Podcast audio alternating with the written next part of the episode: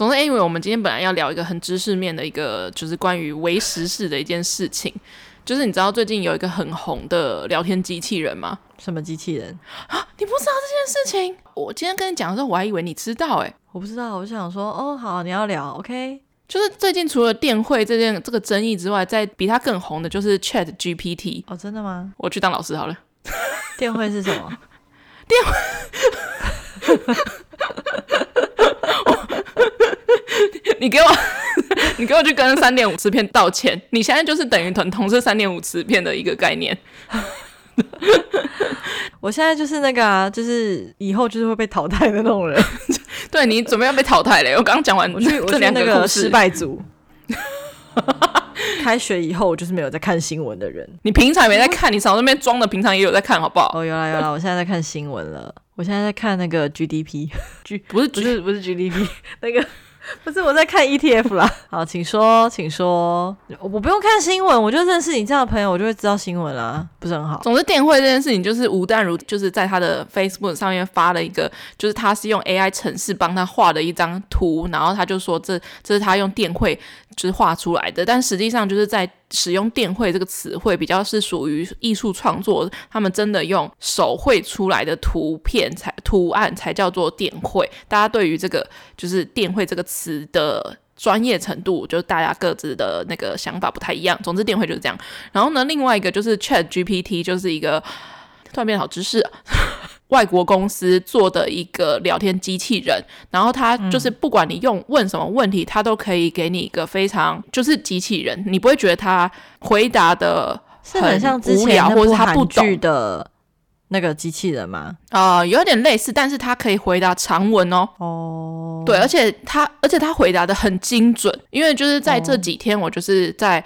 而且他可以使用中文，就算是使用中文的语句，语句他也也很精准哦。你有玩吗？我有啊，我我刚刚在等你的过程中面问了他几个问题，而且他回答的都很长哦。而且我有在挑战他，看他可不可以用一些很难回答的问题。比如说，我先来几个基本的好了，就是我有问他说如何增加 Podcast 收听人数，嗯，很长哦。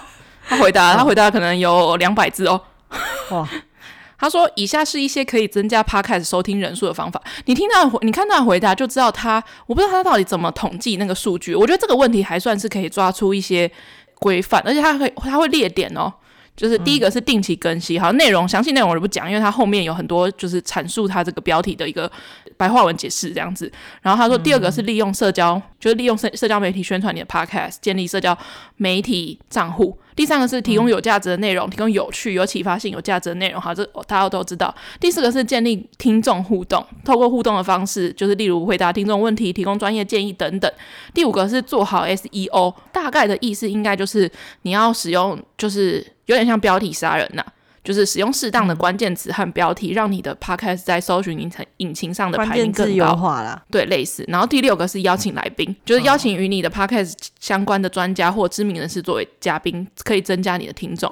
我昨天我昨天问他这个问题的时候，我就心里想说，我们是不是要就是积极的去陌生开发一些别的 podcast 的节目？因为我本人是有在听 podcast 的，就是大大小小，而且尤其我以前听非常多，大到可能台通、百灵果啊之类的，就是或者是小到一些就是一些比较冷门的，我也是有在听。我就心想说，我开通别的节目要干嘛？就是去跟他们聊天啊，就是你你有兴趣的话，就去跟他们聊天啊，或者是就是你就我就心想说，要不要海量的发我有兴趣的可能几个节目，没有跨出我们的圈子以外的感觉，就是我们都还是找朋友啊，或者是找。就是朋友啊 之类的哦哦，对，我就觉得搞不好跟别人 feature 一下，可以有一些不一样的。可以啊，我有一个对象是阿星的朋友，一个咖啡厅老板。哎、欸，他是他是之前有在我们还没有做 podcast 之前，因为我之前有想过可以做 podcast，然后。他是一个，你在跟他聊天的过程中，你会觉得，哎、欸，好像可以，就是录一集 podcast，可是内容可能会非常知性，这样不错啊。中年，中年大叔，就是什么人咖啡店可以有啊。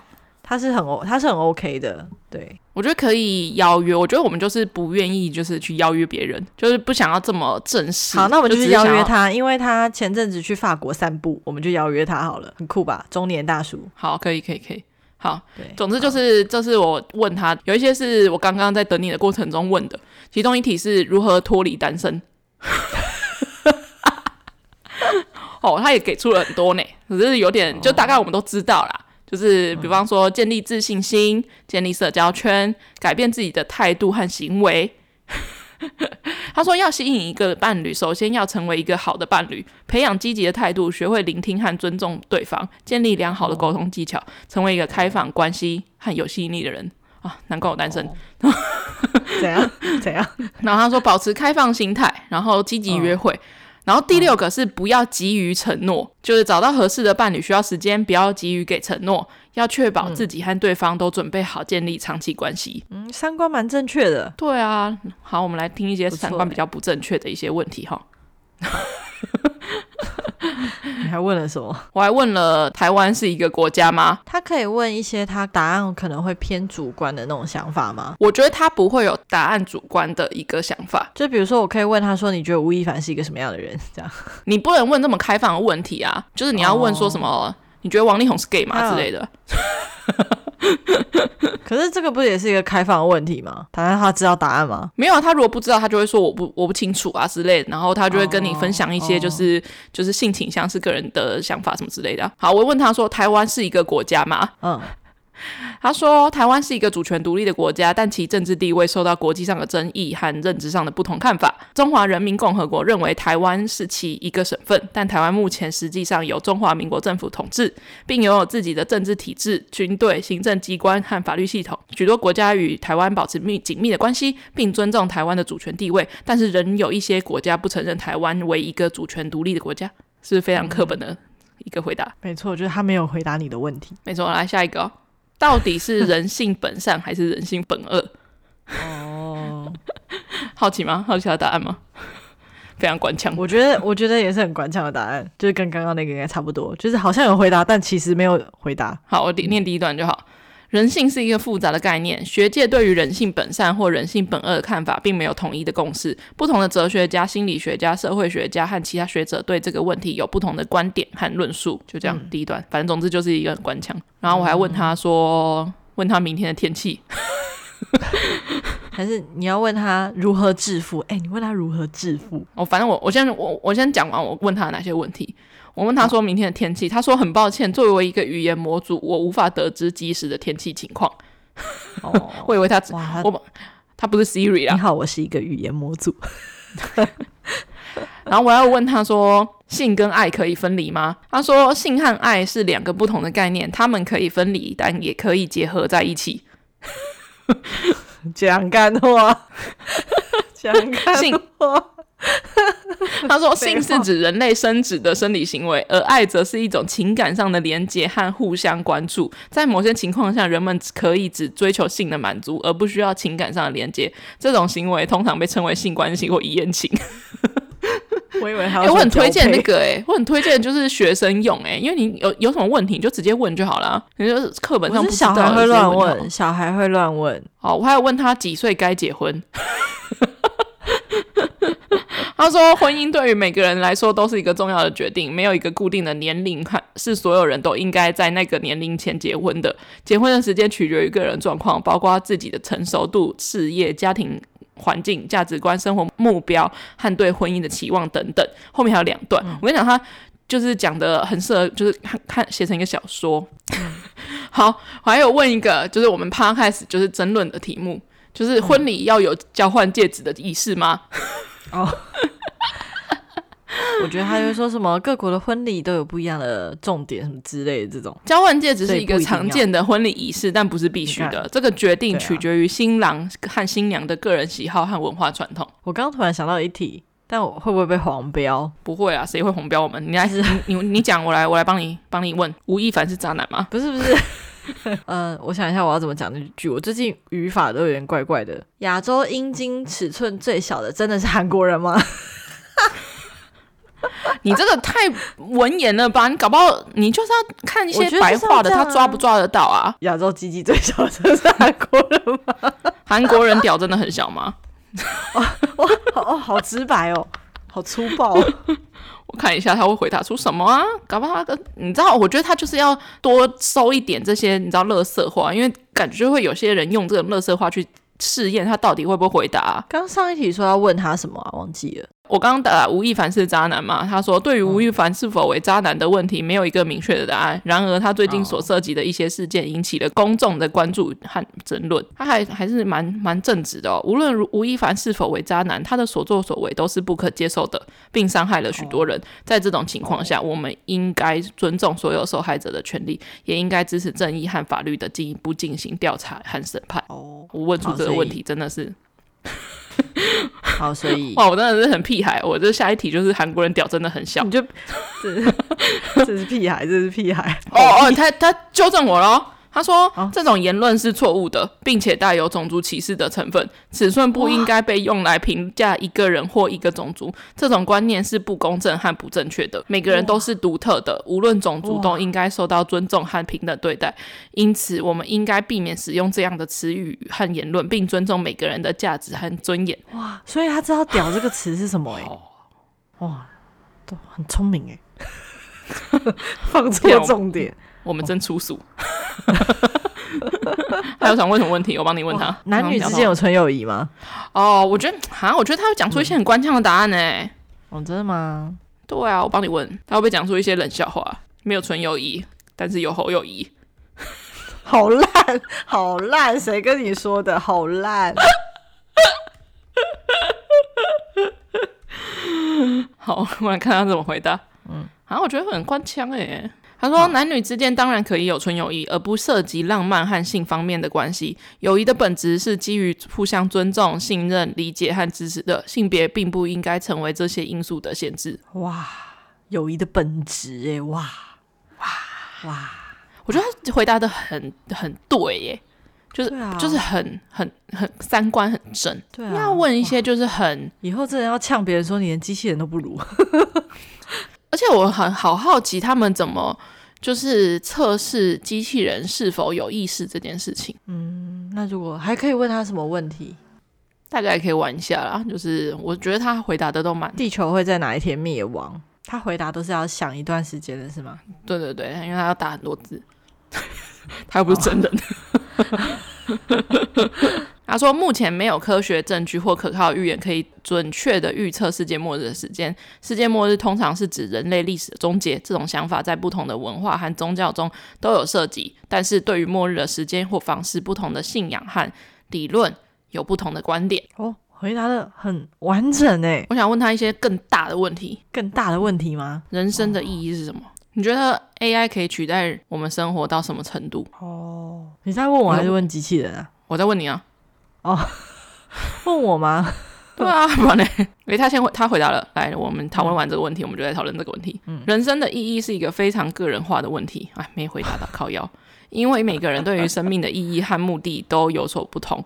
然而，有些常见的观点和价值观可以帮助我们理解和探索这个问题。嗯，一个普遍接受的观点就是，人生的意义是通过创造和维护人类幸福、良善和正义来实现。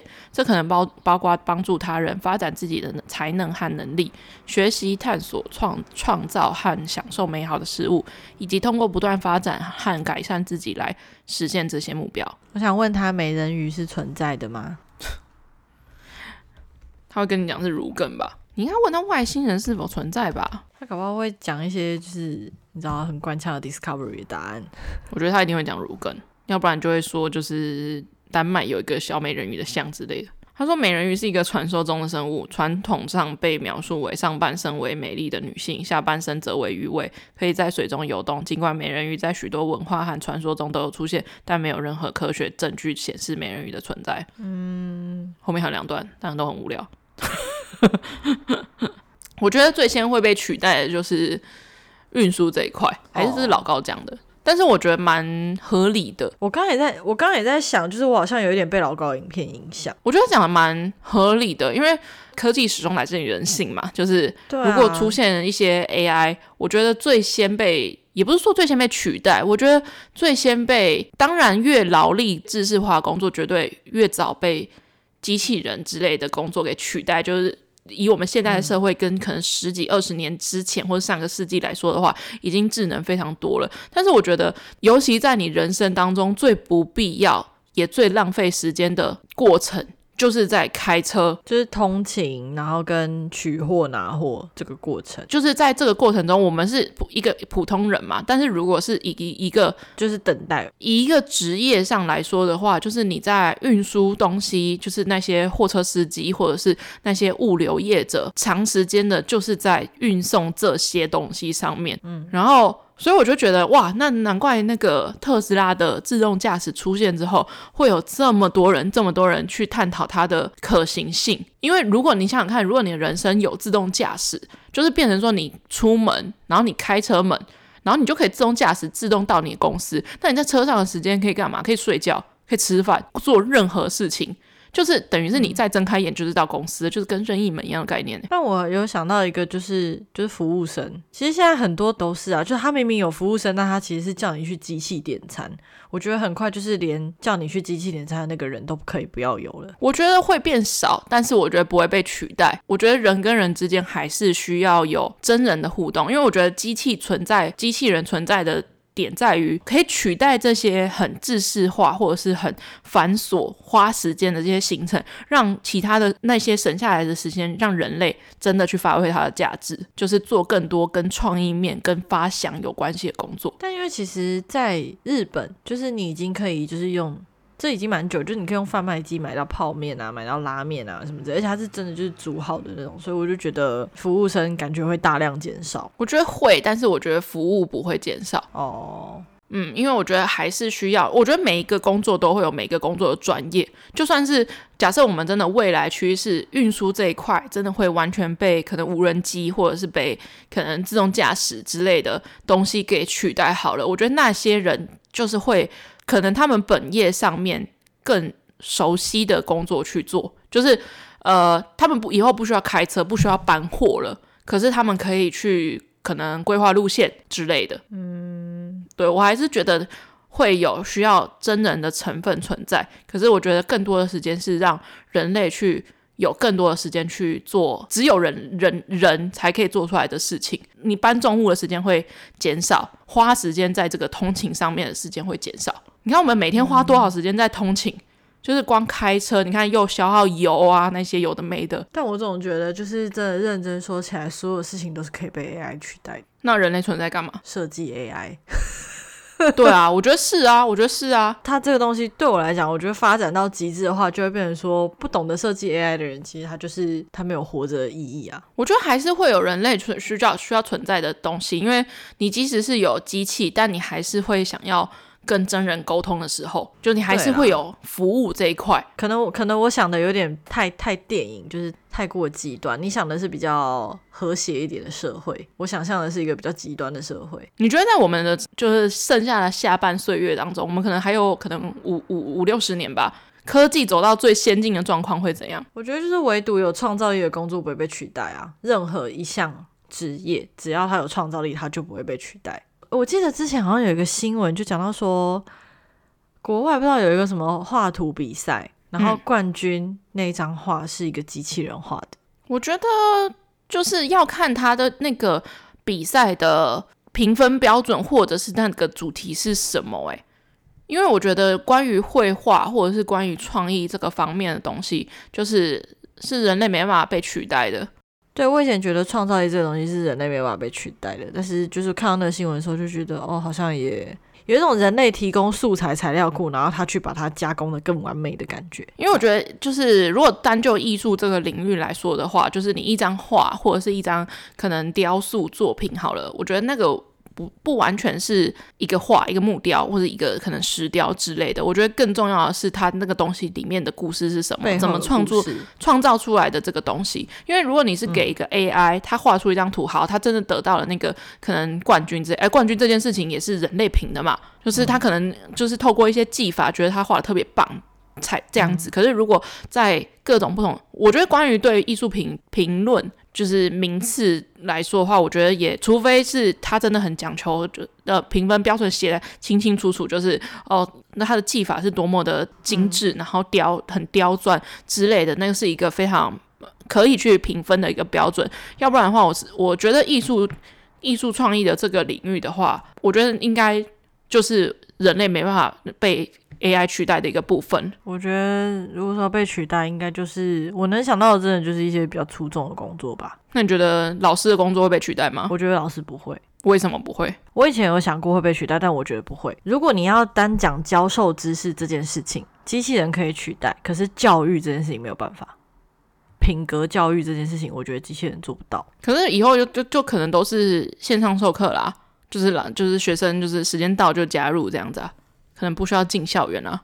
那人类就会变得很冷漠啊，就不会有你想象中的那种，就是人类可以发挥它价值的那样子的社会了。那你觉得老师这工作会怎么样被取代？就是哪一个部分会被 AI 给取代？哪一个部分被会被 AI 取代哦？可能就是题目讲解吧，哦、解释的那个流程，对啊，因为现在详解什么都是文字版嘛，然后其实就是可能书上都会帮你。我觉得做实验这件事情可能会被取代，自然课、哦，如果是自然课，对，就它可能会更真实一点，这样。我觉得国文课很危险，会吗？没有诶，我不觉得，哦，真的、哦，因为你如果要说语言翻译的话，OK，可是国文课是一个很讲究文艺。情感面的东西，情感面的东西，我觉得机器人没有办法。它可不可以就是抓一个可能动画片啊，然后用一个影像图画去告诉你这个课文里面这个文言文告诉你的情感呢、啊？当然，当然，我觉得，可是我觉得这件事情它只能用在高等教育，就是可能高中以上会用比较多。我觉得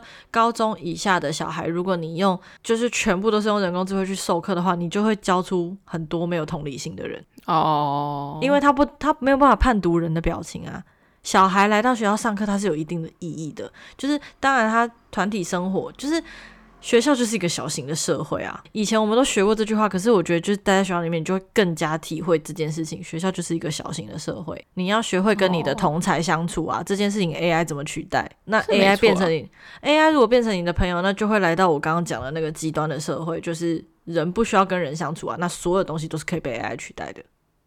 好像黑镜里面的故事哦，你懂啊？就是，那就人就不需要有人就不用发挥它的价值啊。人唯一的价值就是设计 AI，就会变成这样。我觉得老师不能被取代，是因为必须要有人来告诉学生你的行为这些事情是对是错，然后意识到人类的情绪。比如说那么多的特殊生，AI 有一个地方，我觉得可以做好的是可以让特教变得更好。特教不是更需要去关注吗？去关注，可是他们会需要很多的辅具。哦，辅具类的东西，比如说像有一些雅思之类的小孩，他可能或是自闭的小孩，他对于判读别人的表情这件事情，他们是需要去练习跟学习的。可是我觉得，如果是人工智慧用在这件事情上面，可以帮助他们学习读别人的表情之类的。对，我觉得这部分可能是在总体而言还是还是服务嘛，就是知识或者是要传授的这些。可能课文啊，或者是如果以老师来说的话，就是专业知识这件事情是可以透过 AI 去传递的。可是在，在嗯，就是还是在互动那一块是很难被取代的，因为毕竟人跟人之间还是有个情感、品格教育啦。品格教育这件事情，我觉得是没有办法被 AI 取代的。哦，那你觉得露营用品店的店员会被取代吗？嗯，会排在饮料店店员之后。嗯 嗯，就是我觉得有很多服务业的店员就是会被取代啊，会吗？你觉得我的工作会被取代啊？可能就是在店里面教他们怎么操作机器，机器教他们这样，可能就是可能会变更清楚。我觉得人员会减少啦。哦，人员已经够少了。虽然我不太确定就是具体的工作内容，但是可能就是刚开始就是比如说搬东西那些东西会让你更方便，你可能按个钮，然后就是帐篷就出来了这样子。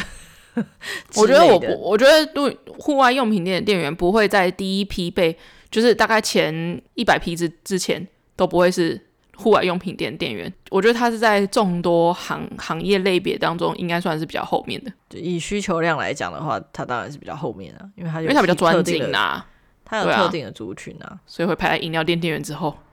之类的，加油站店员之后。可是你讲到老师这件事情，我以前有想过，就是我以前也有想过，就是哦，好像也会被取代。但是因为就是我们会看一些就是相关的一些新闻啊、研究啊之类，我就觉得还有包含自己去教，我就觉得嗯，这件事情，我我觉得这样讲可能很鸡汤，但是我觉得爱是 AI 没有办法给的。哇，超鸡汤。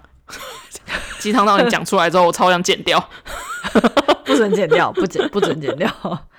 对啊，我觉得，我觉得爱是人类就是最终极追求的一个情感，然后这个东西它是人工智慧没办法，AI 没办法取代的。哦，所以你不相信云端情人那种？我不相信，嗯，我觉得那就是假象。我帮你问 ChatGPT 爱是什么？那你问他你有爱吗？你会传播爱吗？就他回答我有爱啊，我爱你这样，疯掉。你问他你要跟我谈恋爱吗？好天啊，我好伤心，我不要。他说我是一个人工智慧模模型，没有情感和感情。我的目的根据提供的信息，提供尽尽可能准确的回答和建议，帮助用户解决问题和获得所需的信息。对啊，人类的马斯洛的基本需求里面，爱与归属感，这就是 AI 给不了的东西啊。可是我觉得，就是如果 AI 真的想要伤害人类的话，它是可以做到假装有爱的，是轻而易举的。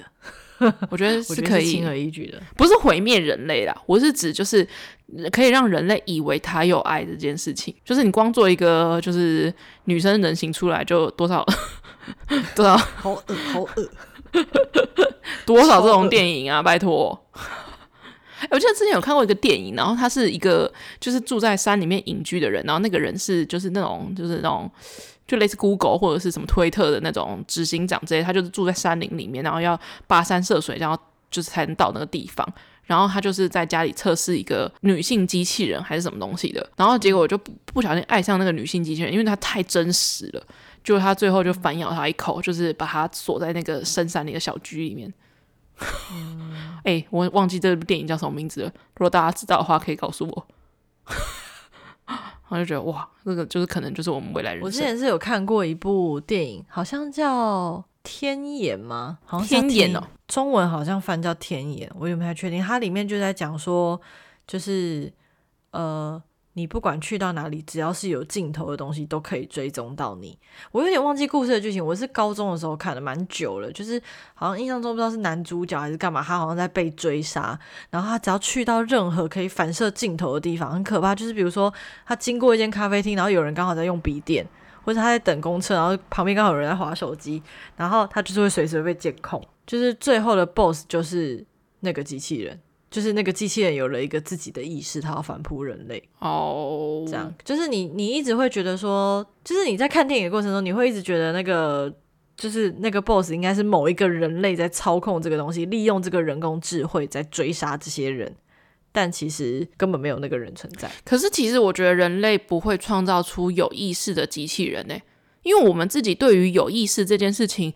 也不理解啊，什么叫做创造一个机器人？它有意识？我对于这件事情我一直不懂诶，因为人类的意识从哪里来？对啊，对啊，因为光是人类的意识是从哪里来，没有人解释得清楚啊。人类连大脑结构现在都不清楚了，为什么会测测试出一个有意识、自己有自主意识的一个机器人？就到底要机器人做出什么行为，你才能你才会判定它为自己有意识？是拒绝人类的指令吗？可是拒绝人类指令这件事情，应该可以写在他的城市里面吧？啊、对啊，他可能只是资料库没有这个东西。对对，而且假设他是一个，假设是一个看护机器人好了。今天就是假设我生重病，然后就痴呆这样子，然后他要喂我药，他要喂我药，然后我不想吃，因为很苦，或是他一直狂喂我红萝卜之类的，那我说不要。可是他硬喂我，这到底是他拒绝指令，有意识的拒绝指令，还是他在执行他的指令？嗯，我觉得这个关于这这件事情是在于他这个机器人是要听谁的指令这件事情，他到底是要听医生的指令，或者是我的家人给他的指令，还是听我的指令？嗯，我就不会创创造出一个有意识、有自主意识的机器人。我觉得在于是谁给他下的指令。哇！好艰深，老舍啊！因为他就是利用他的资料库堆起来的东西呀、啊，对啊，所以他可以回答你各种东西。对，那那他就可以回答你任何问题。我觉得，就算他有爱，就那个爱也是可能，就是他对你的情感，就是，你对他的好，他是被就是他可能的爱啦。加一加一加一加到什么程度，那哦，他就爱你。然后他爱你，他会有哪些行为？我觉得那是可以写出来的。对，就是类似这种概念。好好丰富啊！这样我们算到推道具吗？天眼是不是？有啦有啦，今天谢谢大家的收听。如果有一些新朋友的话，虽然我们的就是节目没有很常有新朋友啊，如果可能有的话，你们也可以在就是各个平台上面留言，我们都看得到。就是不管是 SoundOn、Spotify、Apple Podcast、Google Podcast 跟 KKBox 还有 Mixer Box，我知道有些人在 Mixer Box 上面蛮常在固定的在每一集播出之后在底下收听，就是我们都有看到。然后有时间的话也都会回应，真的很谢谢大家。我 就是努力的增加 Podcast 收听的人数，会听取 ChatGPT 给我们的建议。我们要做一个积极向上的一个 Podcast。你想要留言跟我们说的话，除了在各个平台之外，也可以在我们的 IG，我们的 IG 账号是。at what happened to my friends 一个底线，或是你可以用中文搜寻那些我朋友发生的事。那我们就下礼拜见喽，大家拜拜，拜拜。